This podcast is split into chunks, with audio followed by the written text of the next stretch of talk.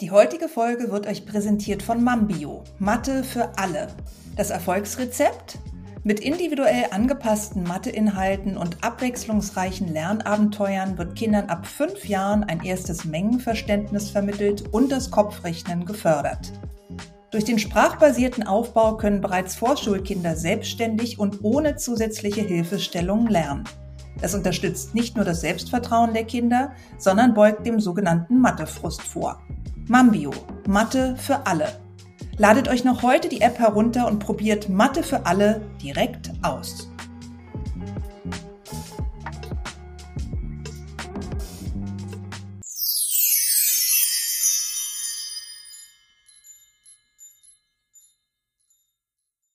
Prominente für Bildung, der Podcast, der Bildung wieder sichtbar macht.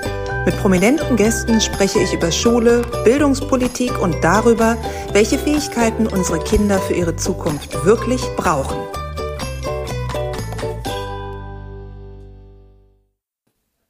Herzlich willkommen bei einer neuen Ausgabe von Prominente für Bildung. Heute bei mir zu Gast ist Verena Pauste. Sie ist Unternehmerin, Gründerin und Autorin und natürlich auch selber sehr engagiert im Bereich der digitalen Bildung. Herzlich willkommen, liebe Verena.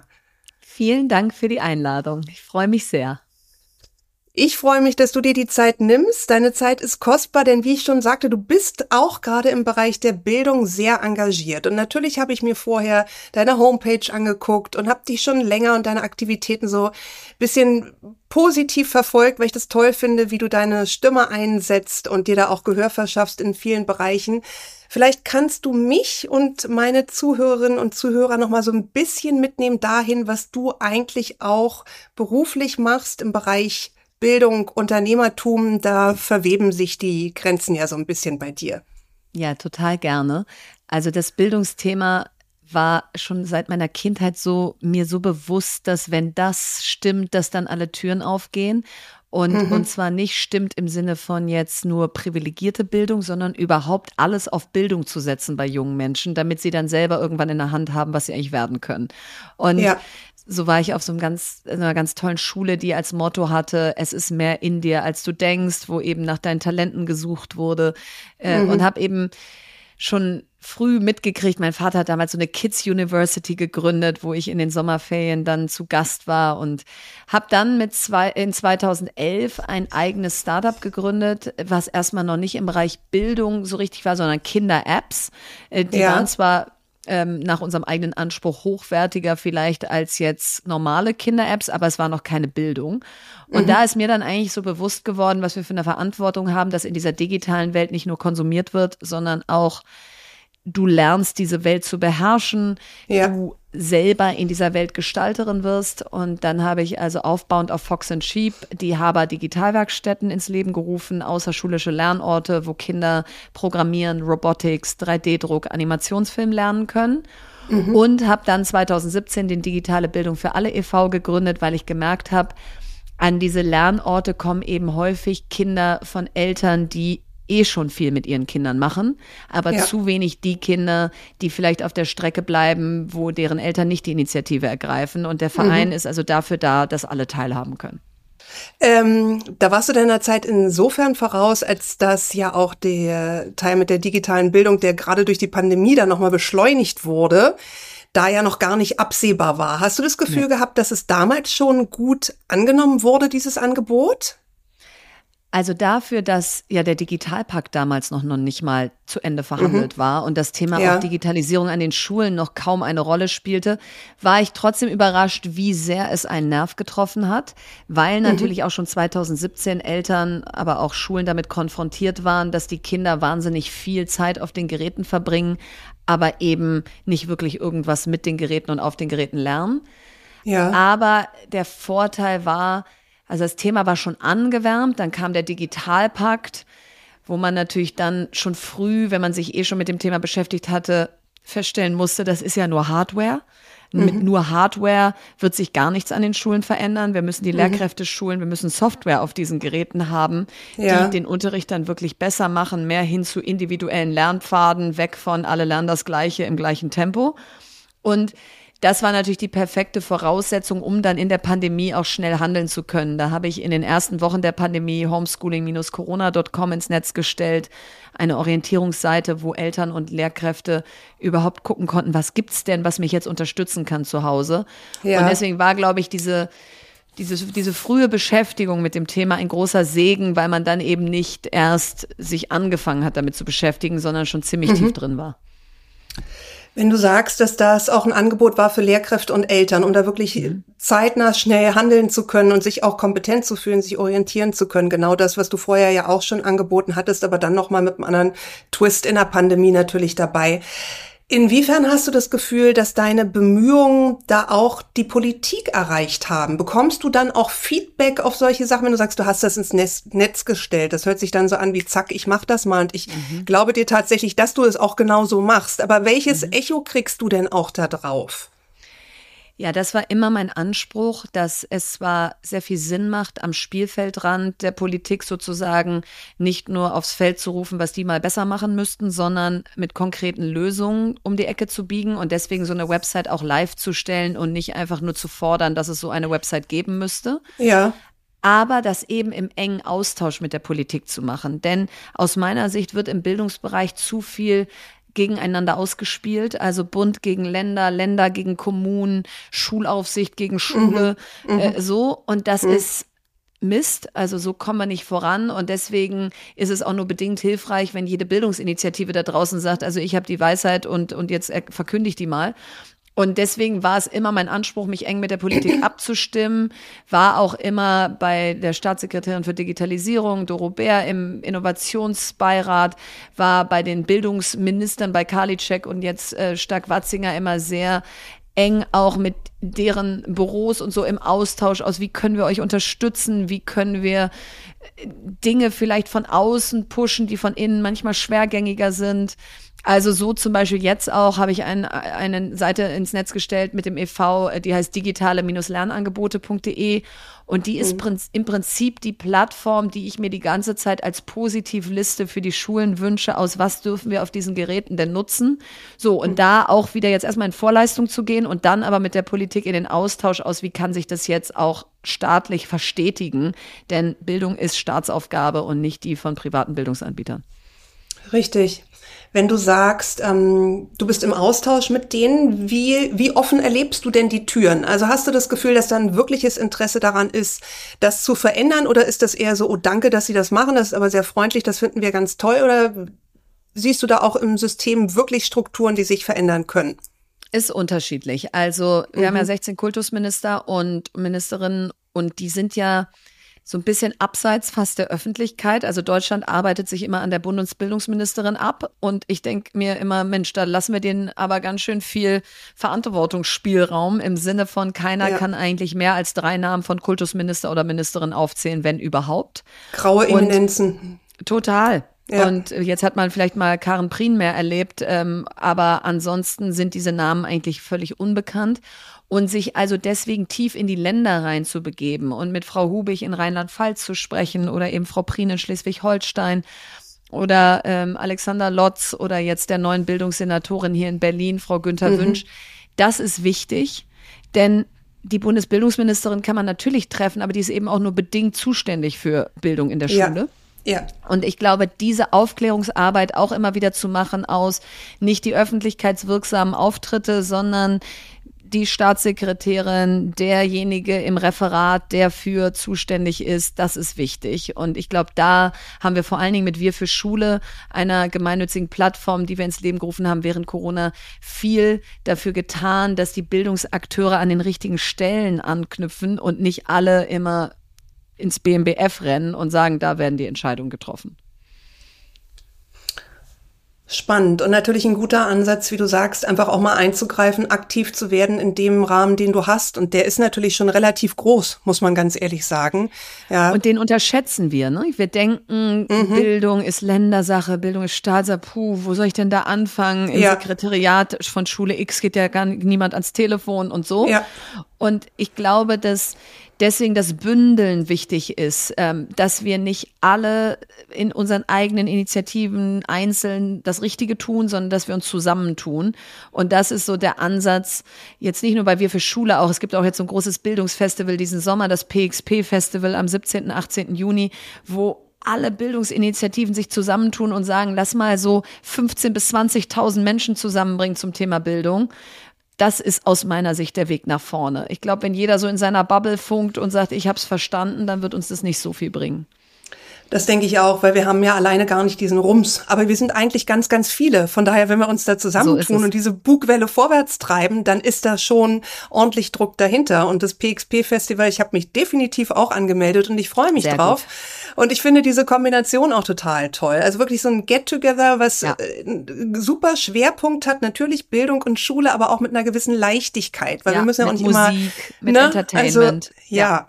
Perfekt. Und ich glaube, dass auch durch diese positive Energie, dass daraus wieder ganz viel Neues entstehen kann. Weißt du, nicht immer dieses Zurückziehen in diese genau Meckerei so. und zu sagen, ach, das klappt nicht und nee und Nein. jeder Einzelne fühlt sich hilflos. Aber wenn man so sich zusammentut und denkt, ja, Mensch, wir können was machen. Und wenn es die kleinen Schritte sind, die bringen ja. uns ja dann letztlich nach vorne. Nein, und ich muss auch grinsen, wenn ich dann das Plakat vom PXP Festival sehe und dann ist links irgendwie Headliner Scooter und rechts irgendwie Andreas Schleicher von der OECD und ich okay. und andere andere, dann denke ich so, wie cool, ja. dass da mal so ja. Welten gemischt werden, dass, dass die Menschen, die kommen, sagen, Bildung muss nicht immer trocken und ideologisch und verkopft sein, dass man keine Ahnung ja. hat, worüber redet ihr hier eigentlich? Ich erlebe das X, äh, sozusagen diese Realität jeden Tag in der Schule und ihr redet hier über irgendwelche Frameworks, ich weiß überhaupt nicht, wo ihr seid.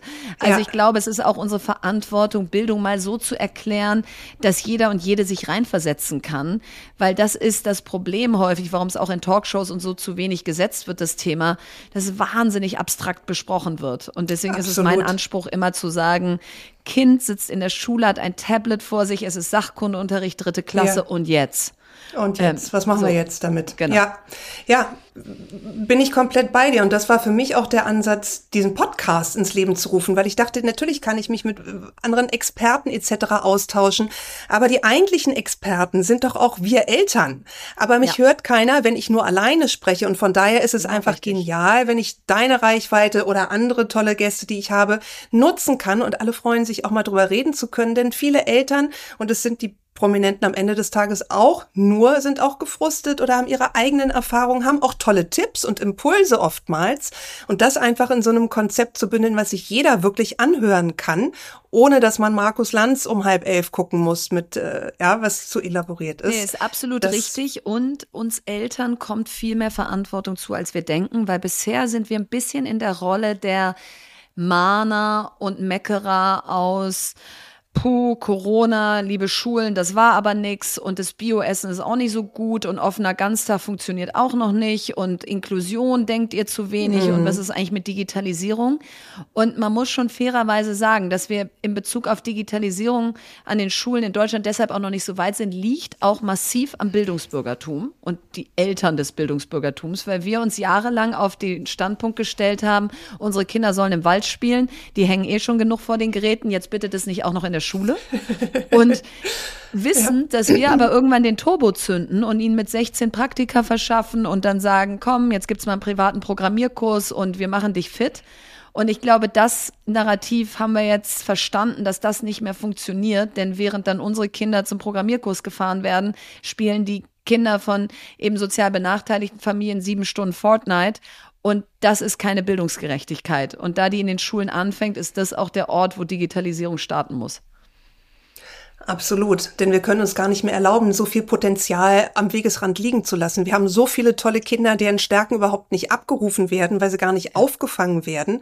Und das ist auch das, was mich umtreibt, einfach zu sagen, wir haben ja so einen akuten Fachkräftemangel auch und wir haben viele tolle Kinder jetzt schon im Land. Also wir müssen auch gucken, dass wir die gut ausbilden, abholen und die Chancen haben wir. Und zwar nicht nur im Bildungsbürgertum, sondern da sehe ich tatsächlich die Schule in der Pflicht, auch mit mehr Personal, Doppelsteckungen etc., wie auch immer, diese Kinder abzuholen und ihnen ähnliche Chancen zu ermöglichen.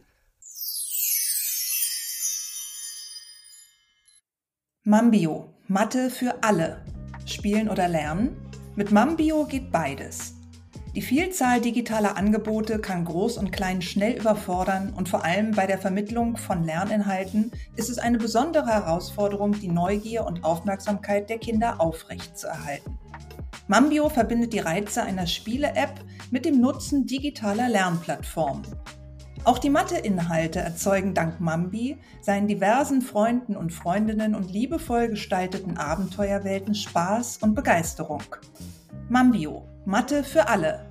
Ladet euch noch heute die App herunter und probiert Mathe für alle direkt aus.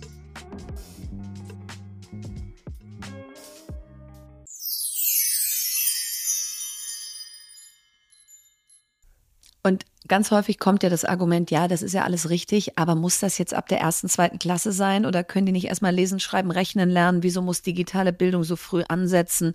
Da geht es doch erstmal um andere äh, Fähigkeiten. Und da sprechen genau da sprechen viele Sachen dagegen, gegen diese Argumentation, aber zwei besonders. Das eine ist, die Grundschule ist der Ort, wo alle sind. Danach haben wir immer noch viel zu sehr das System aus, kriegst du eine Gymnasialempfehlung, mhm. ja. äh, auf welche weiterführende Schule gehst du. In der Grundschule erreicht es alle. Und bei Mädchen insbesondere haben wir mit sechs, sieben Jahren noch genau die gleiche Neugier, das gleiche Selbstverständnis in Bezug auf digitale Bildung. Das habe ich in unseren Digitalwerkstätten immer und immer wieder erlebt, wie mhm. die reinkamen, gleiche Neugier nach vorne, sich gemeldet und kamen die zum Girls Day mit 13, 14 Jahren, dann war die Luft schon raus. Dann war es schon peinlich, hoffentlich blamier ich mich jetzt nicht, das ist eigentlich nicht mein Thema.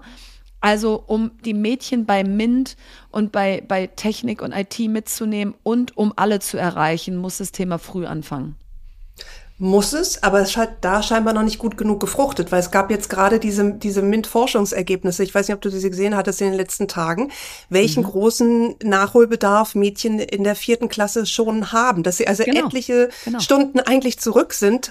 Und das ist auch was, wo ich denke, dass das, das darf einfach so nicht sein und das muss es auch nicht. Ne? Die, das Interesse ist natürlich bei beiden gleich, gleichermaßen da, aber wir müssen ja. sie da abholen und fördern. Und wir müssen Unterricht und Hochschulen verändern, weil vier Prozent der Frauen oder Mädchen studieren Physik, IT wahnsinnig niedrige Zahlen, noch 19 Prozent der Tech-Gründer und Gründerinnen sind Frauen.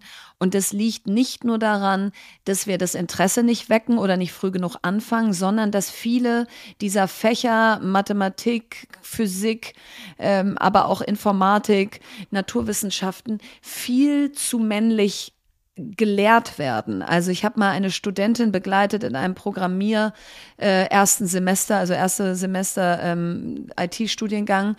Hm. Du kommst da rein als Frau, du bist eh eine von ganz wenigen. Die Jungs kennen sich irgendwie alle übers Gaming, haben schon diverse Hackathons oder früher LAN-Partys, heute äh, WLAN-Partys miteinander veranstaltet und du kommst da so als Newbie rein. Es gibt kein Orientierungssemester, es gibt niemanden, der dich an die Hand nimmt. Du hast keine ja. Mentorin oder keinen Mentor. Und das müssen wir auch mitdenken, dass wir nicht denken, wenn wir gleich viele Mädchen an den Start schieben oder junge Frauen, dann kommen die da schon locker durch, sondern dass die eben auch anders lernen, dass man denen auch mehr erklären muss, warum machen wir das hier? Was kann man damit mhm. für Produkte, für Dienstleistungen erschaffen? Denn ich war 38, als ich zum ersten Mal vor einer Astronautin stand. Und dann dachte ich so, bis zu dem Tag habe ich bestimmt gedacht, dass Frauen ins All fliegen können. Aber ich hatte nicht wirklich ein Bild davon, wie man ist, wenn man Astronautin ist. Und wenn du dann 38, ja. äh, mit 38 jemanden interviewst und der sagt, er hat mich schon früh für Astrologie, äh, also die Sterne und, und ähm, Naturwissenschaften interessiert. Mein Vater hat schon früh mit mir in die Sterne geguckt. Dann, mhm. dann denkt man plötzlich so, okay, das fängt früh an und dann dürfen wir die Mädchen auch nicht vom Haken lassen oder wir, wir dürfen sie nicht bremsen, wenn sie ein Interesse haben. Aber dafür brauchst du Bilder im Kopf, die entstehen nicht automatisch. Ja. Ja, das ist natürlich auch eine besondere Gabe oder eine besondere Situation, so eine Vision dann schon so jung zu entwickeln. Natürlich auch, wie du sagst, mit ein bisschen Input durchs Elternhaus, ne? weil da ist der ja. Funke vielleicht erstmal gezündet oder angelegt worden. Ja. Wie äh, erlebst du das denn bei deinen eigenen Kindern? Du hast auch Mädchen, und Jungen. Nee, ich habe ein Mädchen, drei Jungs. Ein Mädchen. Die drei großen okay. sind Jungs und die kleine ist ein Mädchen, ja. Ah, okay. Siehst du, bei mir ist umgekehrt. Ich habe drei Mädchen und einen Jungen. Ah ja, sehr gut. ja, ja. Und, Aber ich erlebe es ähm, schon genau so. Also die Kleine wird jetzt sechs, sie kommt jetzt erst in die Schule. Aber mhm. dass man nicht dem Reflex folgt aus jetzt mal bei Sport angefangen, warum soll die nicht auch mit fünf Fußball spielen? Also die Jungs haben auch mhm. alle mit fünf Fußball angefangen. Ich habe auch immer Fußball gespielt. Also sie natürlich auch im Fußballverein anzumelden, auch wenn gar keine ihrer anderen Mädchen im Fußballverein angemeldet ist. Dann auch genauso mit ihr nicht nur schöne Bücher und, und, und, und Erzähl-Apps zu machen, sondern auch mit ihr genau die gleichen Mini-Roboter oder es gibt äh, so ein cooles Lernspiel auf dem Tablet, ähm, was die Jungs auch gemacht haben. Also da auch das Gleiche mit ihr zu machen, da, da merkt man manchmal so, dass man denkt, nee, das ist ja vielleicht nichts für sie. Und dann denkt man ja. so, was? Äh, also natürlich. Äh, ja, da hat man noch ja, so eigene Schranken dich, irgendwie. Ja, ja, musst du dich trotzdem, Klar. selbst wenn du so vom Fach bist, auch immer wieder dran ja, erinnern. Ja, zum Thema Fußball kann ich dazu auch noch was sagen. Vielleicht auch alle, die jetzt zuhören, mit Mädchen motivieren. Meine Tochter war immer schon beim Mädchenfußball, ja, hat gut. dann aufgehört ein paar Jahre lang so im Teenageralter und macht jetzt gerade ganz aktuell Abitur. Also ist gerade mittendrin in, mhm. den, in den Klausuren und bevor es äh, zu den Klausuren ging, waren die Abschlussprüfungen in den anderen Fächern. Und was hat ihr die Finale eins in Sport gebracht? Das Torwandschießen. Na, ja, bitte. Na, also von daher, ja, da hat Argument sich der Fußball, ist definitiv schon ausgezahlt. Und es macht auch Spaß. Es ist einfach für die Mädchen auch so toll, mal richtig Dampf ablassen zu können. Ne? Also es ist was ganz anderes, als durch den Ballettkurs Total. zu schweben. Auch wenn das auch schön ist, aber ist, das Angebot ist, alles ist toll. schön, aber ich ja. glaube, dass wenn ich heute ganz oft gefragt werde, Mensch, wo nimmst du denn in gewissen Situationen dein Selbstbewusstsein her? Oder wenn du in den Raum reinkommst und die erste Frau bist, dann denke ich immer so wahrscheinlich vom Fußballplatz. Da bin ich mhm. auch jahrelang als einzige Frau auf diesen Platz gelaufen und keiner hat auf mich gewartet.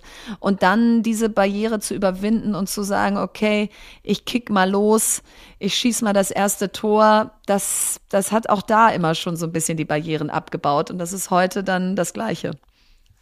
Ja, da profitiert man sehr von. Also so Sachen, die einem oder den Kindern in dem Moment auch noch gar nicht bewusst sind, aber nach hinten raus ist es unheimlich genau. wertvoll, auch noch in anderen Bereichen. Ich würde dich gerne auch fragen, Verena, du bist ja sehr viel unterwegs. Du kommst jetzt gerade von den OMR in, in Hamburg und du triffst ganz, ganz viele Leute. Und wie gesagt, du hast so diese Kombination aus Unternehmertum und Bildungsfokus. Wenn du im Gespräch bist mit Menschen, wie ist deine Empfindung? Was interessiert die Leute eher? Dein Aspekt als Unternehmerin oder die Aspekte, die du hast, die digitale Bildung und da deine Entwicklung und Förderung betreffen? Ich glaube, es ist die Schnittstelle, dass ich als Unternehmerin, wenn man das jetzt mal als Macherin übersetzt, im Sinne von, ich möchte gerne umsetzen und nicht nur drüber reden, die Schnittstelle ja. zu Bildung. Denn über Bildung reden tun ganz viele und das ist auch ganz wichtig. Aber ich brauche halt so eine Ziellinie, wo ich so weiß, okay, digitale-lernangebote.de muss am 1. März live gehen, muss mindestens 200 Angebote haben, die müssen gut auffindbar sein, da müssen wir Tutorials einbetten, damit die Lehrkraft auch weiß, was soll ich mit dieser Software. Und mhm. das ist für mich dann die Ziellinie, nicht zu sagen, wir bräuchten mehr Positivlisten an den Schulen, damit die Lehrkräfte auch wissen, was sie da eigentlich auf den Geräten machen dürfen. Und ich glaube, dass das das Kerninteresse der Menschen ist, wenn sie auf mich treffen, zu sagen, wie können wir im Bildungsbereich Dinge umsetzen, über die wir schon viel zu lange reden und wie schaffen wir das manchmal mit den Strukturen und manchmal aber auch erstmal neben den Strukturen, damit du erstmal Fakten schaffen kannst, die du dann ja. aufs Spielfeld schieben kannst. Und ich glaube da, ob das jetzt wir für Schule, der Verein, Homeschooling Corona, digitale Minuslernangebote, egal was es eigentlich ist, das sind immer Initiativen, wo man das Gefühl hat, da gibt es dann was Konkretes, womit man mitmachen kann. Und mhm. ich glaube, das ist es, was die Leute am meisten interessiert. Kann ich mir gut vorstellen, dass es so ist, weil das ist ja auch das, was dich so ein bisschen ausmacht. Das sind beide Aspekte ja. sind ja super interessant in sich. Wenn ich das jetzt mir von außen angucke und auch zum Beispiel den tollen Podcast sehe, den du mit der Lea Sophie Kramer hast, Fast mhm. and Curious, da habt ihr ja auch eher Wirtschaftsthemen, richtig? Ja. Ist ein totaler und Wirtschaftspodcast. Nur, ja. genau. Und ja. der ist ja auch mega erfolgreich. Ihr seid jetzt nominiert für den Deutschen Podcastpreis und das ist super Arbeit, die ihr da macht.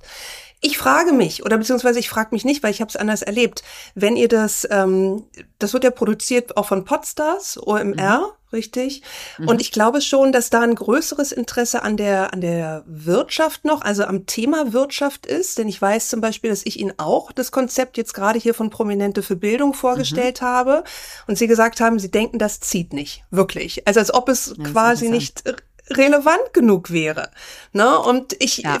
ich, ich will gar nicht das, das eine gegen das andere aufwiegen, nee, nee, nee. aber das sind so, weißt du, das ist so aus meiner Sicht denke ich so, na okay, gut, dann halt nicht. Schade drum eigentlich, wenn da eine Tür zugeht für ein Konzept, was neu ist, was innovativ ist, was es so auch nicht gibt. Und dann zu sagen von vornherein, das, das wird nichts, das fand ich ein bisschen schade. Ja, das ist aber nicht nur OMR-spezifisch. Also als ich bei Hart aber fair war, ähm, da hat Frank Plasberg das noch äh, moderiert, da mhm. hieß es im Vorfeld auch, wir trauen uns jetzt mal nach zwei Jahren, und ich meine, das war Hardcore Corona, also das war ja. das Thema.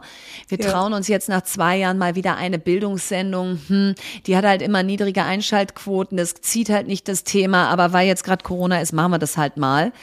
Und das habe ich in ganz vielen Kontexten erlebt. Das ist immer so, ja, Bildung, super, haben Sie auch noch was anderes im Gepäck? Ja, aber wie kann das sein? Ich verstehe ja, das nicht. ist, ich glaube, es ist einfach Deshalb so, weil der gemeinsame Nenner so schwierig ist. Also sprichst du über Wirtschaft und sagst, wie gründet man, dann ist es in Bayern, Bremen und Nordrhein-Westfalen gleich. Ja, da brauchst du mhm. äh, Eigenkapital oder Fremdkapital, da brauchst du eine gute Idee, einen Co-Founder und dann legst du los. Ja, da sagt keiner, mhm. wir sind hier aber in Bayern, da läuft das anders. Bei Bildung ist es ja fast schon drei Straßen weiter anders und dann ist es in jeder Familie anders. Die eine sagt, meine Deutschlehrerin meiner Tochter ist super, die nächste sagt, die ist eine Katastrophe. Die, so, und weil du diesen kleinsten gemeinsamen Nenner, weil der so klein ist, ist es dann wieder so beliebig.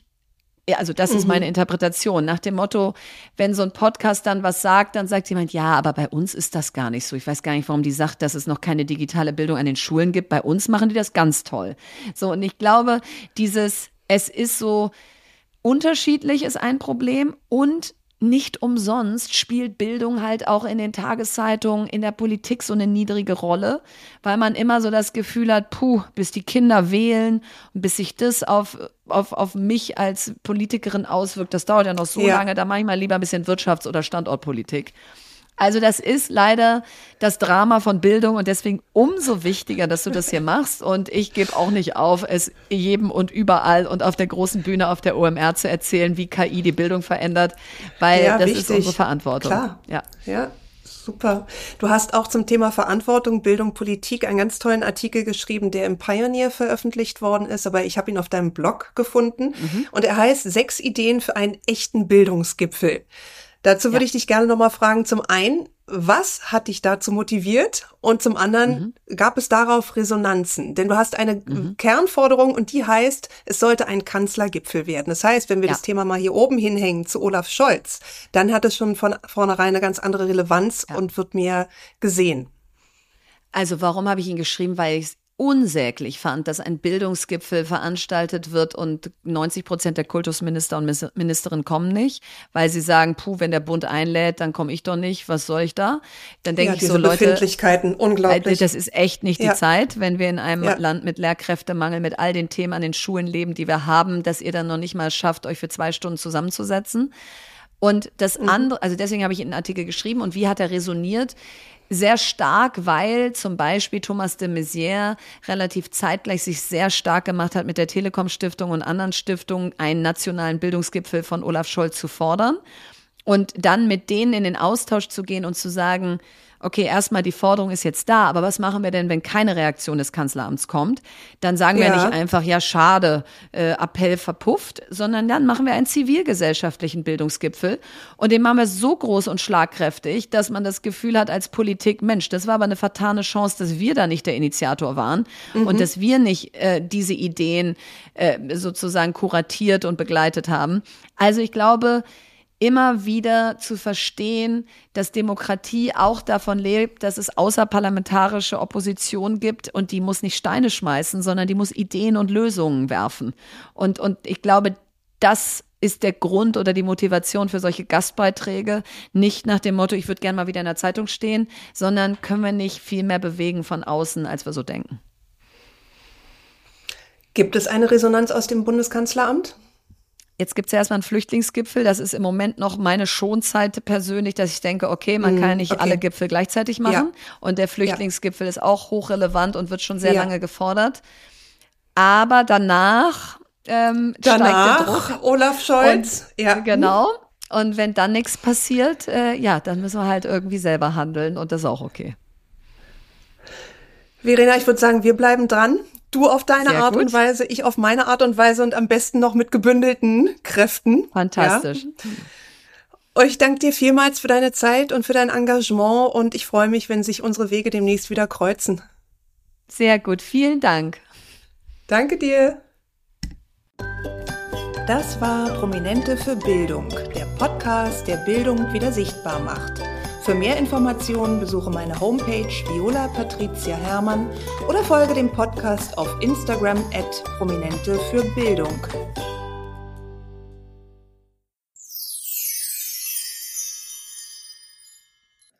Mambio, Mathe für alle. Inklusiv und barrierefrei. Maßgeschneidertes Lernen für alle. Wenn bei Mambio von allen Kindern gesprochen wird, sind wirklich alle Kinder ab fünf Jahren gemeint egal ob mit oder ohne Lernschwierigkeiten. Inklusiv bedeutet für uns, dass niemand ausgeschlossen wird und immer nach individuellen Lösungen gesucht wird, fasst Dr. Torben Riegmann, Gründungsmitglied und wissenschaftlicher Leiter, den Anspruch von Mambio zusammen. Bei Mambio wird seit Beginn eng mit der Zielgruppe zusammengearbeitet.